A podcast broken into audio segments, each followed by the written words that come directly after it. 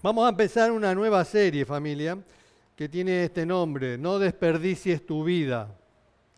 A veces creemos que, que nuestra vida, a ver, no se, levantan a veces ustedes y, y se preguntan, hoy qué tengo que hacer, para qué estoy viviendo, para qué, no se preguntan como diciendo, esto es todo lo que me toca vivir como, que no tenés sentido, no tenés nada que hacer hoy, no sabes, no sabes si tenés que visitar a alguien, no sabes si, qué hacer hoy, te sentís como, como nada, ¿no?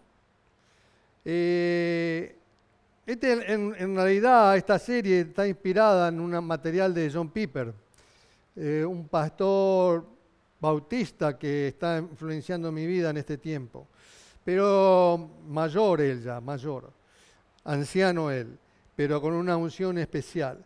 Pero me hacía ver, mm, en este tiempo yo estuve trabajando hasta no hace muchos años, eh, yo trabajaba en una empresa y me tocó ir una vez por Alvaraya y, veía a la gente mayor que, que, iba con sus tumbonas y no era época de verano, era, era otra época del año. Y sin embargo iban con sus tumbonas, iban a, a, la playa, ¿no? como que esa era su vida, ¿no? Eh, y yo decía, ¿esto es realmente para lo que nosotros hemos vivido? Para llegar así al último tiempo de nuestras vidas y tirarnos en una tumbona. Yo recordaba también de que nosotros en Argentina vivíamos en Buenos Aires, pero Buenos Aires, la primera playa la tiene aproximadamente a 300 kilómetros. Eh, y nuestra playa directa era Mar del Plata y estaba aproximadamente 440, 450 kilómetros. Y era, eh, teníamos que ir a Mar del Plata.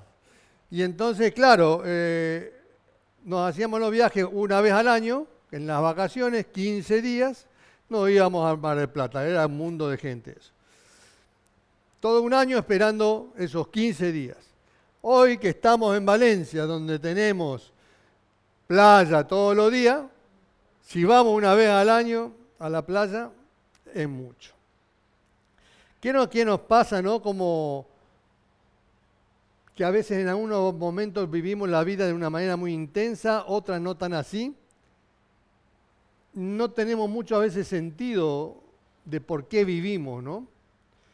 Pero mi papá, me recuerdo bien que mm, mi papá lo, prejubilaron por esta cuestión de darle trabajo a los jóvenes, aproximadamente 57, 58 años, y lo, lo jubilaron pagándole ya la jubilación. Y mi papá prácticamente se deprimió. No, no encontraba sentido que si no fuera para trabajar.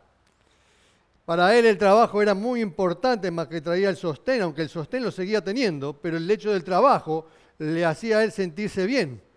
Y el hecho de no tener nada para hacer, claro, se las agarraba con nosotros, que vivíamos atrás de él. Y entonces nos venía a dar trabajo a nosotros. Eh, pero ese era mi papá, ¿no? Hay un canal también acá en Valencia que no sé si ustedes, a mí me gusta mirarlo porque digo, qué pasa con la gente en Valencia, ¿no? Se llama Ocio Valencia TV. ¿Nadie lo vio? Bueno, ahí están los muchachos, ¿qué, se imaginan que pasan ahí? Todo el ocio de... Y están muestran todo lo que es la movida nocturna del ocio Valencia y están, están los muchachos allí en el bailongo y, están, están con la copita, pero todo lleno de hombres. Y hay un montón de hombres, pero yo digo, adolescente, no, no, ¿qué adolescente? 30, 40 años. Y entonces me está mostrando una imagen donde mm, tíos de 30, 40 años están allí con la copita. ¿Cuál es el sentido de la vida para muchos de nosotros, no? ¿Por qué vivimos? Por eso a veces no nos damos cuenta que pensamos que tiene un sentido, a lo mejor un sentido es porque vivimos por un objetivo, tener nuestra casa propia, tener nuestra familia, tener nuestro, nuestro vehículo, tener un, buen trabajo, un buen para poder sostenernos y poder salir de vacaciones. ¿Por dónde pasa realmente?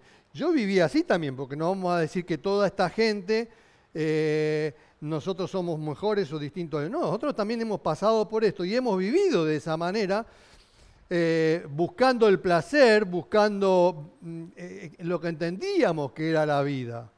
Pero nunca nadie te, replanteaba algo distinto, ¿no? Eh, aunque a veces hay carteles de advertencia en la vida de muchas personas que te muestran que la vida es otra cosa. Que pero uno vamos, vamos dejando pasar, ¿no? Ahora el tema es, si, imagináramos que vamos a estar en el encuentro con Dios en algún momento, ¿qué le vamos a contar?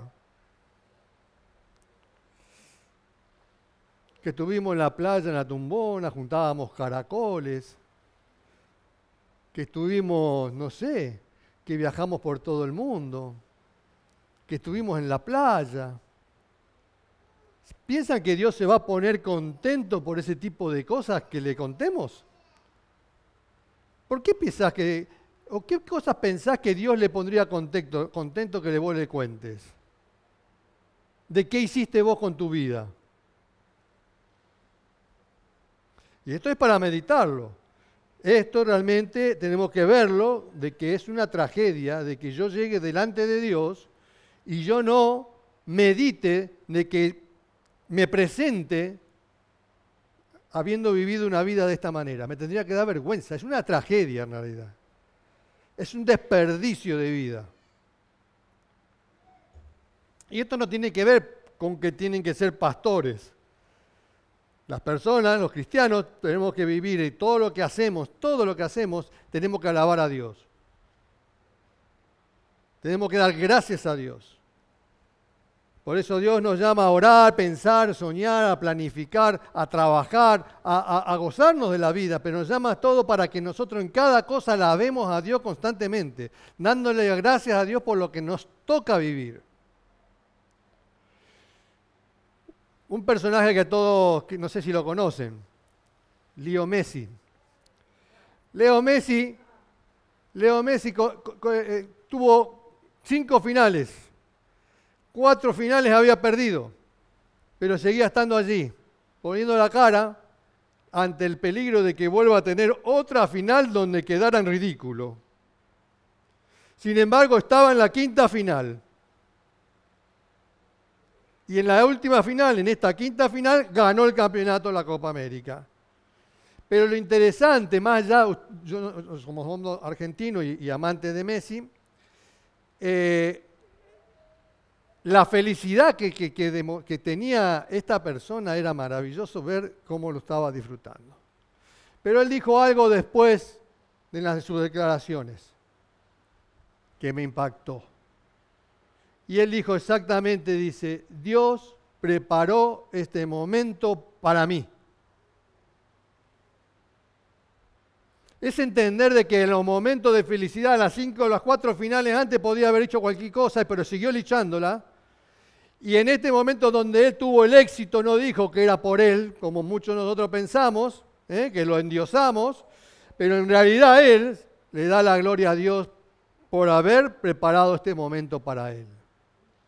Por eso, ¿cómo es que vivimos nosotros la vida? En todo lo que hacemos tenemos que tener pasión por lo que hacemos pero esa pasión que tenemos que hacer, tenemos que darle gracias a Dios porque Él nos dio un determinado talento, nos dio una determinada capacidad, nos dio la posibilidad de que estemos hoy en España, nos dio la posibilidad de que hayamos nacido argentinos, españoles o ucranianos, eh, o nos dio la capacidad de, de, o sea, nos dio o permitió que seamos lo que fuéramos, pero con una visión desde la perspectiva de Dios, no la nuestra. Por eso la mayoría de las personas simplemente pasan por la vida y en realidad no saben por qué, ni para qué. He pasado momentos ahora con personas y que, he estado con unos jubilados hace unas, unas horas, hace unos días, que se jubilaban y entregaban algunas cosas. Y ¿Qué iba a ser el sentido de la vida de esas personas?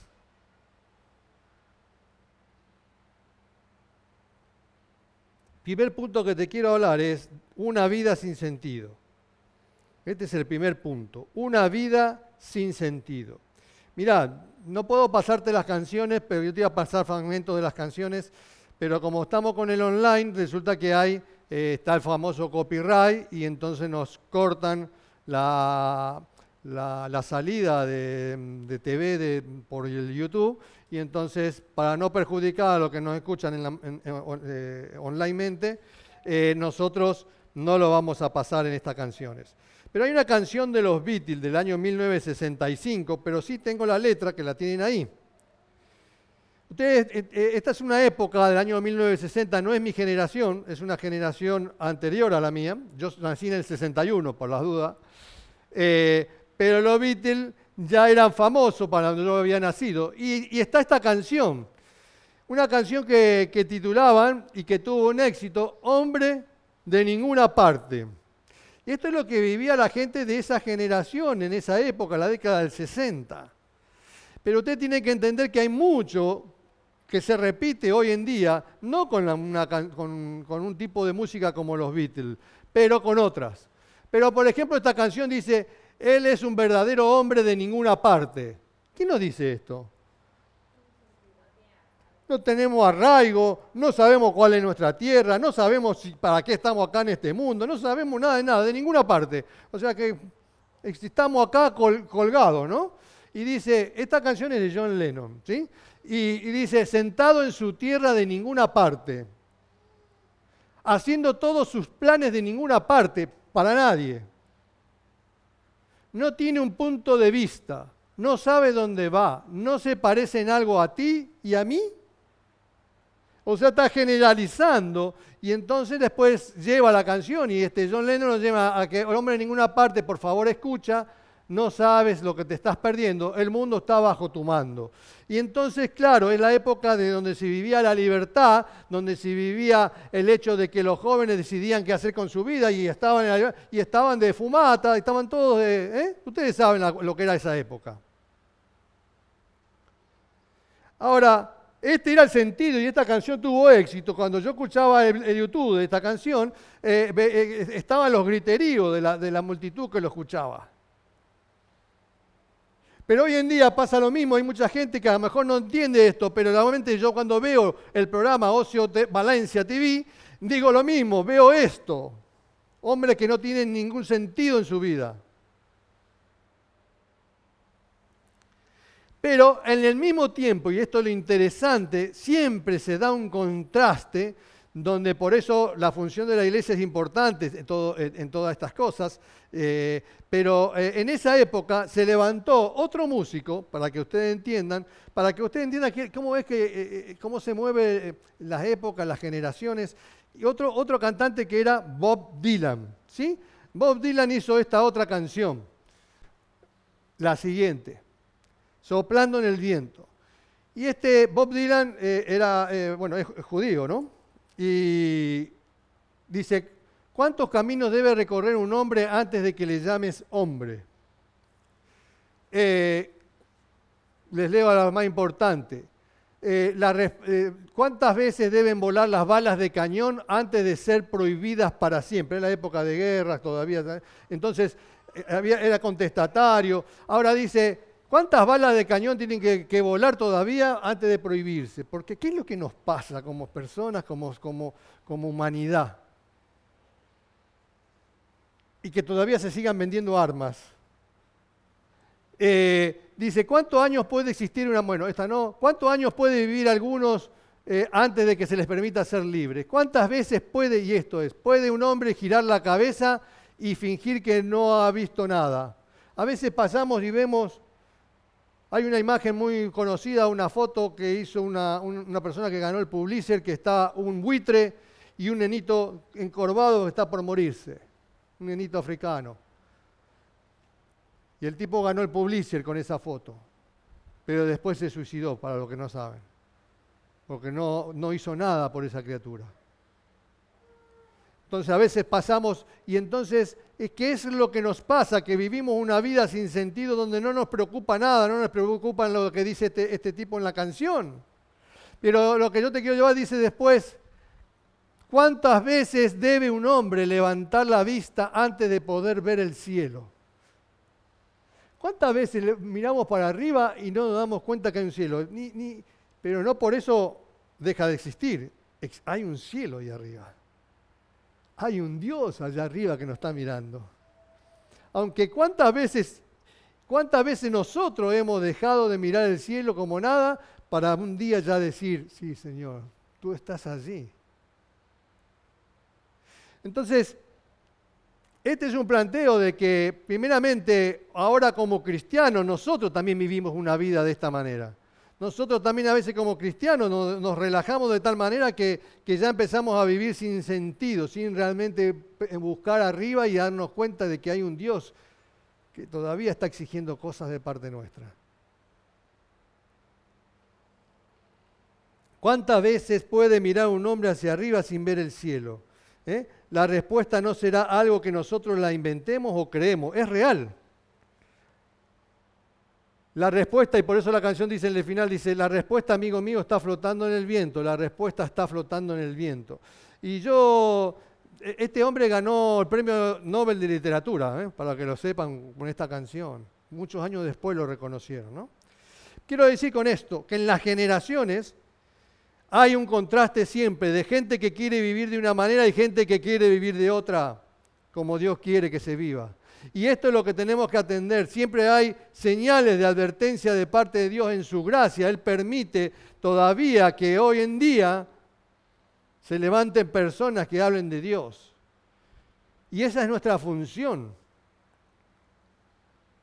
Para que aquellos que viven todavía pensando en el ocio, en una vida sin sentido, una vida de total desperdicio puedan cambiar. Por eso ustedes tienen, si recuerdan, el encuentro de Nicodemo, que está en Juan 3, 5, 8, no lo vamos a leer, pero el, encuentro que tiene Nicodemo con, con, con el Señor, que lo fue a buscar de noche, le hablaba del nuevo nacimiento y Nicodemo no entendía. Y entonces Jesús le decía, no te sorprendas si te digo que hay que nacer de nuevo. El viento sopla por donde quiere y aunque oyes su sonido, no sabes de dónde viene ni a dónde va. Así también sucede con todo lo que nacen del Espíritu. Nosotros llegamos al camino del Señor sin haberlo, no sabemos cómo, pero llegamos un momento, llegamos. No podemos decir que somos mejores que otros porque llegamos y cuando llegamos. Yo llegué después de un accidente, era tan duro. Y entonces, pero llegamos. Pero no sabemos, pero es obra de Dios, obra del Espíritu. Y esto es lo que dice, la respuesta está en el viento, decía este hombre. La respuesta está en esto, en la obra del Espíritu en nuestras vidas, ¿no?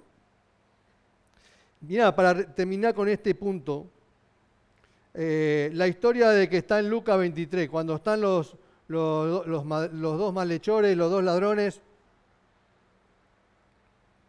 con Jesús crucificado. Recuerdan el pasaje. Están los dos ladrones, están los dos ladrones allí, y uno de ellos dice la palabra, que se lo debe tener ahí, le injuriaba a Jesús, ¿no? Dice que le injuriaba a Jesús, si tú eres el Hijo de Dios, ¿por qué no te baja y nos bajan? ¿Se acuerdan, no? O sea que este hombre no tenía ningún sentimiento de culpa, lo único que quería era salvarse de cualquier manera. Eh, ¿Cómo había vivido su vida? Sin sentido. ¿Cómo, ¿Cómo, pretendía él que termine su vida? Si seguía siendo sin sentido. Este hombre, este malhechor, era el, el de la canción de los Beatles y no lo había escuchado. Era un hombre de ninguna parte. Era un hombre que había vivido y que quería seguir viviendo y salvarse de todas. Sin sentido un hombre de ninguna parte, y este todavía le inquiría a Jesús en ese momento cuando él estaba crucificado, todavía tenía el tupé, no sé si se dice aquí, acá, tenía el pronto de pedirle a Jesús de la manera que le pedía a Jesús que se salvase él y se, salvaran ellos. Y estaba el otro ladrón, que el otro ladrón dice, pero no te das cuenta, vos y yo hicimos esto y merecemos estar aquí, pero él no hizo nada. ¿Y qué hizo? Señor, acuérdate de mí cuando vengas en tu reino. ¿quién me refleja este hombre? Este hombre, me, este ladrón, me dice que es el hombre que, que encontró la, la vida eterna, ¿sí o no? Pero también puedo decir que fue un desperdicio. Un desperdicio. Toda una vida para llegar al momento final, en la última gota de, sangre que tenía, para llegar a decir, Señor, que acuérdate de mí. ¿Qué pretendemos de nuestra vida? ¿Llegar así? Ya la edad que tenemos la tenemos, ya no hay vuelta que darle, ¿sí? Ya no puedo volver atrás, es cierto. Pero si todavía estoy joven, como las chicas, ¿eh? todavía son jóvenes, como todos somos jóvenes, entonces si todavía somos jóvenes, ¿por qué esperar y no tener una vida de desperdicio, una vida tirada al desperdicio? Habiéndola vivido como Dios quería que la viviéramos. Por eso, ¿qué es lo que estás haciendo con tu vida? ¿Qué es lo importante que estás haciendo en tu vida? ¿Quién dice que es lo importante lo que tú haces en tu vida? Cada uno de nosotros decidimos qué es lo importante. Y hacemos esto, hacemos lo otro, dejamos de hacer esto, dejamos de hacer lo otro. Nosotros, en definitiva, nos volvemos como Dios de nuestras vidas. Cuando estamos y perdemos la perspectiva de Dios y dejamos de ver qué es lo importante, nos estamos desmandando, como era el versículo. El pueblo sin visión se desmanda. El pueblo sin visión se desenfrena. Segundo punto, los carteles de advertencia. Mira, hay una, hay una, una imagen, poneme la imagen, por favor. No, aunque esté fea, aunque sea fea.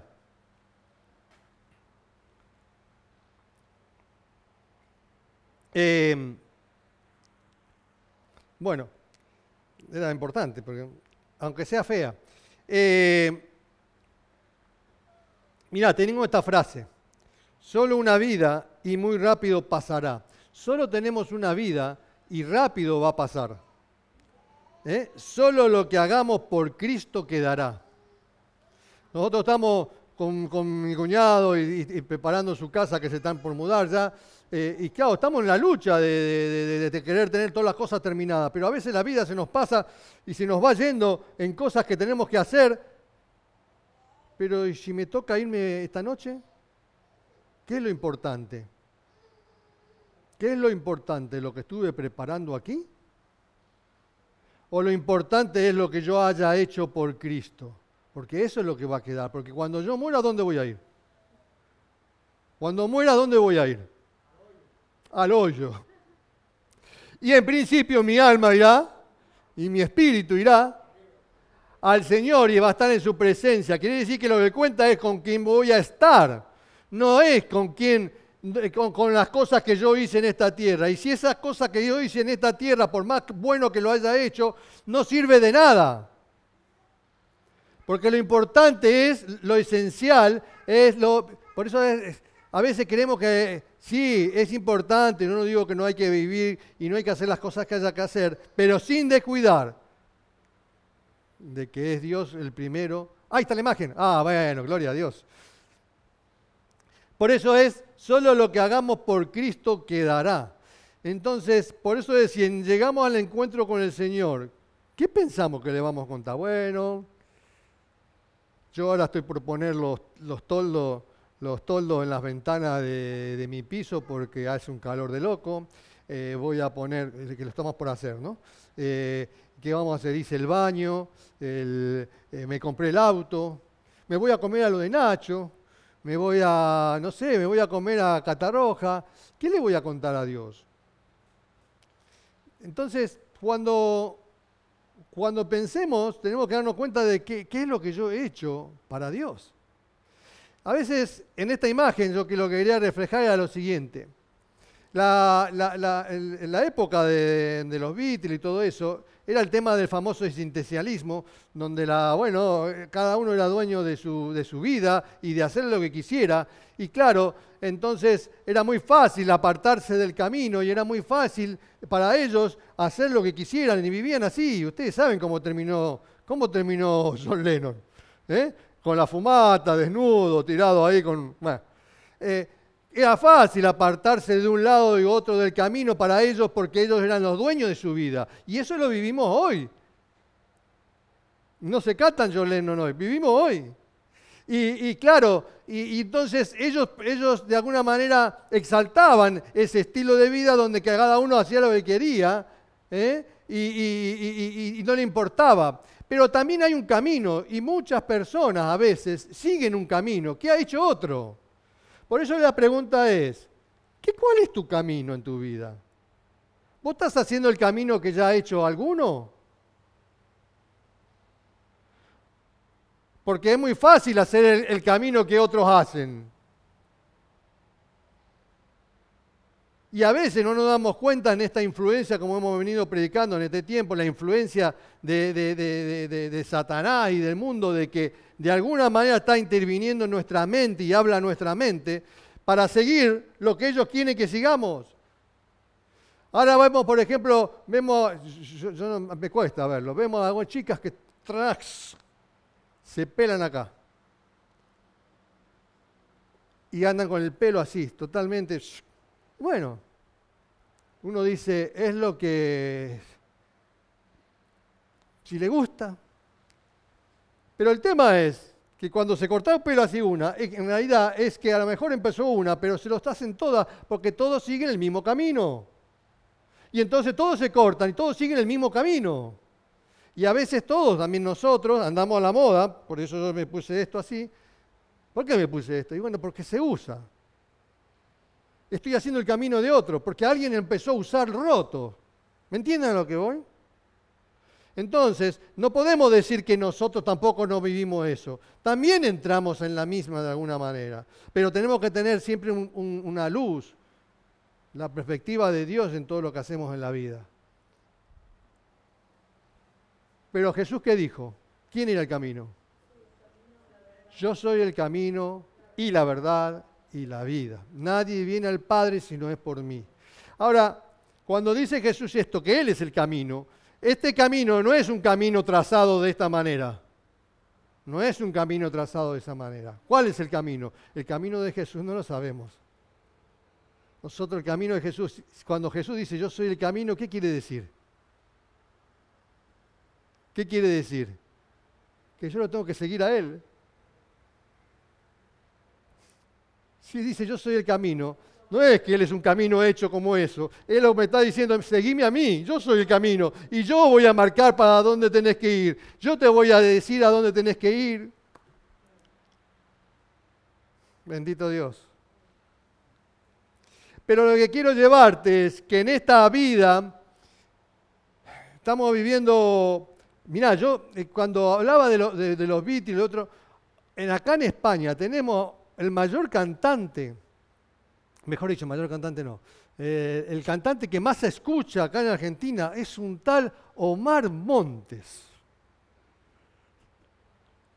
Y ustedes dicen, esto es lo que se está escuchando. Bueno, lo que escuchan un grupo, una determinada gente. Yo lo miré, miré un video de él. Porque digo, por eso les digo, uno habla de los Beatles de aquella época y yo te hablo ahora de este tal Omar Montes, que viven como viven, ¿eh? pero lo que presentan es lamentable. Las chicas que bailan allí es lamentable. Ahora, una vida sin sentido, una vida, una vida con total desperdicio. Y a eso es lo que te estoy llevando. Pero hay carteles de advertencia. En aquella época hubo mucha gente que se levantaban, muchos predicadores. Fue una época de mucho auge porque justamente es lo que implica que la, iglesia, las personas, las grandes mentes se levantan en esas épocas para, para levantar. Pero yo, yo, por eso es importante destacar las personas que se han levantado con carteles de advertencia. ¿no? Y yo quería honrar primero a mi papá porque mi papá me me, llevó a que teníamos que estudiar la Biblia. Eh, sin mucho saber él, pero él me llevó. Y no solo me llevó a mí, me eh, influyó en la iglesia católica donde íbamos. La iglesia católica eh, no se enseña la Biblia. Entonces, mi papá persistió tanto con el cura, persistió tanto, que bueno, vamos, vamos a hacer un estudio de la Biblia, dice el cura. Y mandó a otro a que diera el estudio de la Biblia. No vino él a dar el estudio de la Biblia. Bueno, la cosa es que vino otro, otro hombre que sí era un estudioso, se llamaba de apellido Escopeta. Miren cómo me acuerdo. Escopeta. Eh, bueno, y, él nos enseñaba la Biblia. No duró mucho, habremos estado un mes, un mes y dos meses y, y no duró mucho el estudio.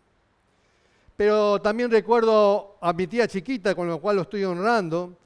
Mi, tía chiquita, mira, mi tía abuela, eh, ella levantaba carteles de advertencia conmigo. Yo estaba, yo sabía que Dios existía, yo tenía noción, o sea, tenía ese criterio de Dios, sabía que si hacía cosas que, estaban bien y que estaban mal, y tenía esa carga de conciencia.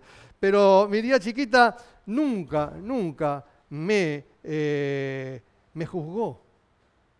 Él cuando yo iba, nene, vos sos bueno, me decía, nene, vos sos bueno. Y a mí me carcomía cuando me decía, nene, vos sos bueno, porque cuando yo pensaba las cosas que hacía, y entonces decía, pero este sos bueno, y ella, claro, me levantaba carteles de advertencia, porque ella estaba allí, no me obligaba a que me viniera a la iglesia, pero estaba allí con los carteles de advertencia, hijo, tenés que hacer este camino, tenés que hacer este camino. Y ella me hablaba del Señor y me hablaba de Jesús. Pero nunca me obligaba, me invitaba a comer a su casa y, nos invitaba después cuando éramos matrimonio, nos invitaba a comer a su casa. Eh, y siempre con unos carteles de advertencia sin juzgarme.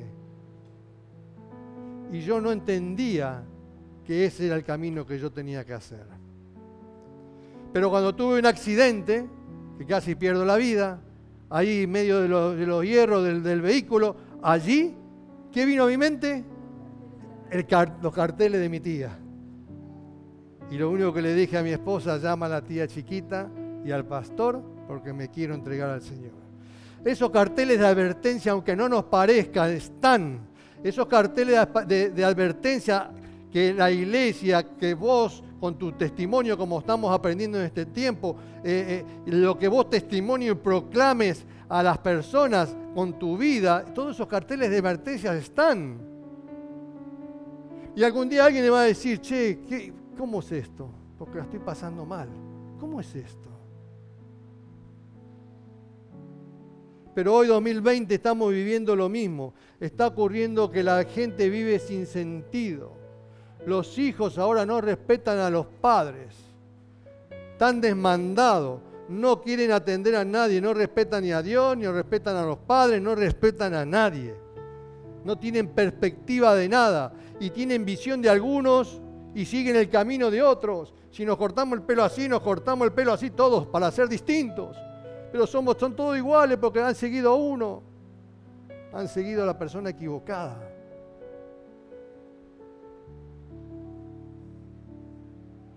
Pero Jesús dijo, yo soy el camino y la verdad y la vida, nadie viene al Padre si no es por mí. Es decir, me tenés que seguir a mí. A mí me tienen que seguir. Último punto.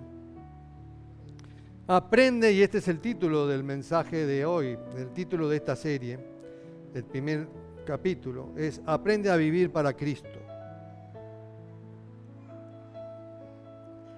Aprende a vivir para Cristo. Mira, el apóstol Pablo, aquellos que de alguna manera han leído el Nuevo Testamento, el apóstol Pablo, una vez que establecía las iglesias, él hacía su seguimiento.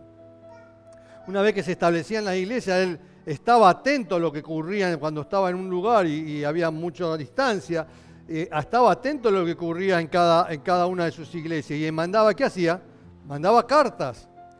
Y esas son las famosas cartas, las epístolas, eh, Paulinas, ¿no?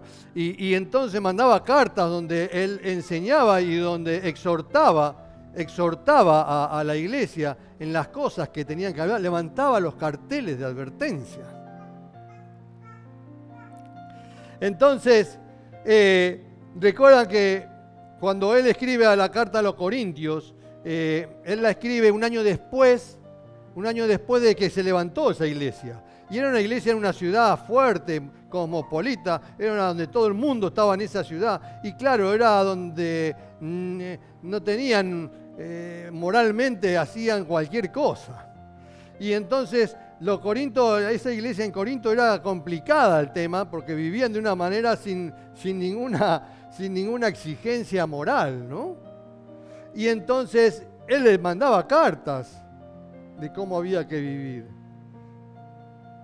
La iglesia de Filipo también, los filipenses, fue la primera iglesia en Europa y él dice que le hablaba de alguna manera y le escribía en esta última carta, la, carta a los filipenses, fue cuando prácticamente Pablo estaba ya en el punto final en Roma, cuando ya estaba a punto de morir, en la cárcel.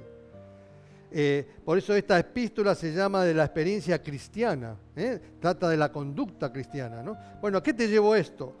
Que uno de los carteles de advertencia que Pablo estaba levantando sobre las iglesias, que estaban teniendo otra conducta, que estaban queriendo vivir la vida de una manera eh, como si siguiéramos en el mundo y que la vida cristiana es como vengo viviendo, sigo viviendo igual, nada más que ahora creo en Cristo y eso no es, y así vivimos hoy en día. Pero Pablo enseña esto en 2 Corintios 5, 14 al 15. Dice lo siguiente, el amor de Cristo domina, esta es una versión nueva, ¿no? La, la TLA. Dice, el amor de Cristo domina nuestras vidas. Sabemos que Él murió por todos y que por lo tanto todos hemos muerto.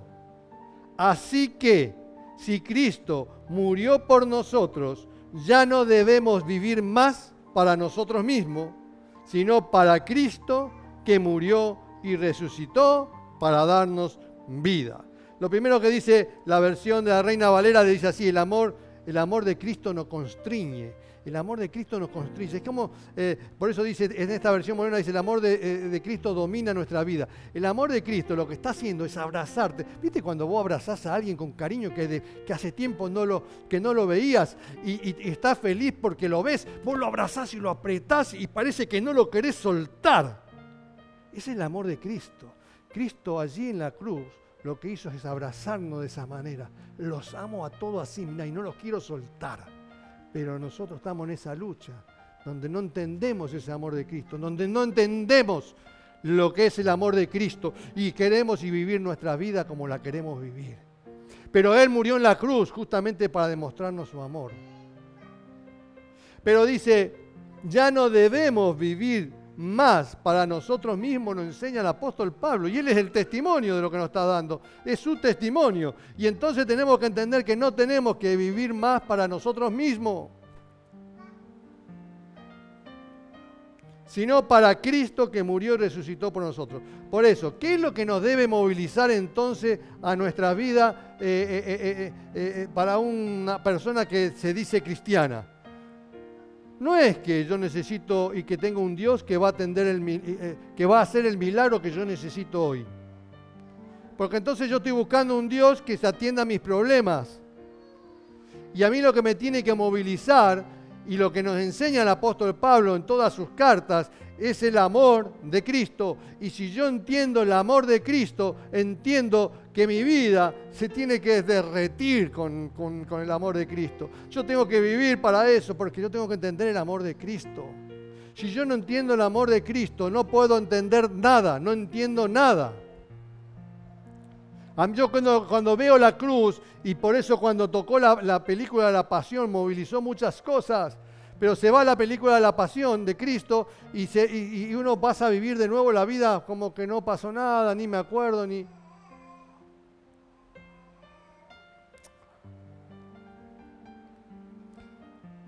Nos tiene que movilizar el amor de Cristo. Por eso dice, por el amor de Cristo nos constriñe. No es mi amor, no es lo que yo le amo, sino yo, yo entender que Él me ama a mí de gran manera. Filipenses 1:21 dice, pues para mí el vivir es, qué grande, ¿no? El vivir es Cristo y el morir es ganancia. Claro, cuando dice esto ya eh, él está entendiendo de que es lo mismo, porque él lo está viviendo acá, es lo mismo, pero él ya quiere estar en dónde? en la presencia de Él, porque nosotros, Él vivía para Cristo, pero ahora Él ya quería estar cara a cara con Cristo.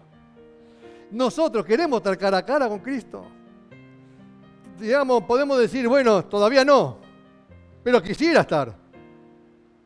Como mínimo quisiera estar. Pero a muchos ni, ni, lo, ni, lo, ni lo piensan. Pero nosotros tenemos que meditarlo.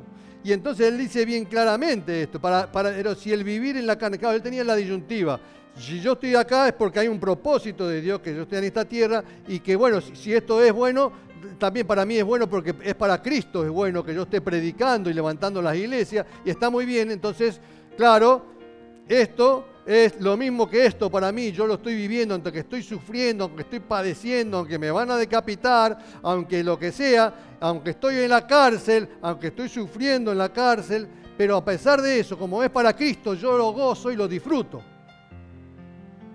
No tenía problemas con eso. Pero nosotros vivimos y vivimos la vida cristiana como que si nos vienen aflicciones, si empezamos a tener fracaso, fracaso, fracaso, nuestra vida parece que está en una derrota total. Pero nosotros tenemos que disfrutar la vida en Cristo Jesús. En algún momento estaremos en su presencia cuando Él lo diga. Pero si ustedes ven la carta de los filipenses, bien claro está que para mí el vivir es Cristo. También dice, eh, más adelante en, los filipenses, dice, pero cuántas cosas eran para mí ganancia, las he estimado como pérdida por amor de Cristo, no por otro amor, el amor de Cristo.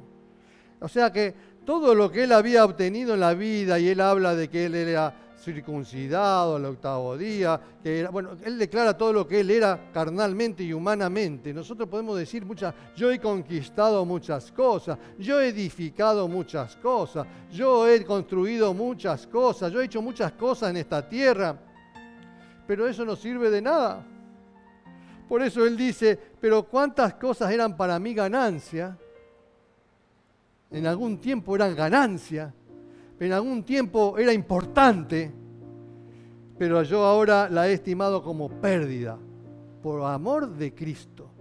Quiero decir que todas las cosas que yo he obtenido en la vida no, no tiene valor, la verdad. Ahora yo le daba valor, pero ahora ya no le doy más valor, le doy valor al amor de Cristo por mí. Y sigue diciendo, y ciertamente aún estimo todas las cosas como pérdida por la excelencia del conocimiento de Cristo Jesús, mi Señor, por amor del cual lo he perdido todo y lo tengo por basura para ganar a Cristo. Nosotros tenemos todas las cosas por basura para ganar a Cristo. Esto lo dice el apóstol Pablo para que nosotros entendamos que debemos aprender a vivir, aprender a vivir en Cristo para de esta manera vivir y entender que nosotros en algún momento vamos a estar cara a cara con Él. En algún momento vamos a estar en su presencia y yo no le voy a contar de mis logros. No le voy a contar que trabajaba en la energía solar, que hice cosas buenas, que hice aquello, que hice lo otro. Cosas que nos jactamos, que nos jactamos en la vida, que decimos, yo, ¿qué le voy a contar? Es lo que, lo que vale aquí, es lo que yo he hecho para Cristo. Y eso es lo importante. Por eso tenemos que aprender a vivir para Cristo. Amén, iglesia.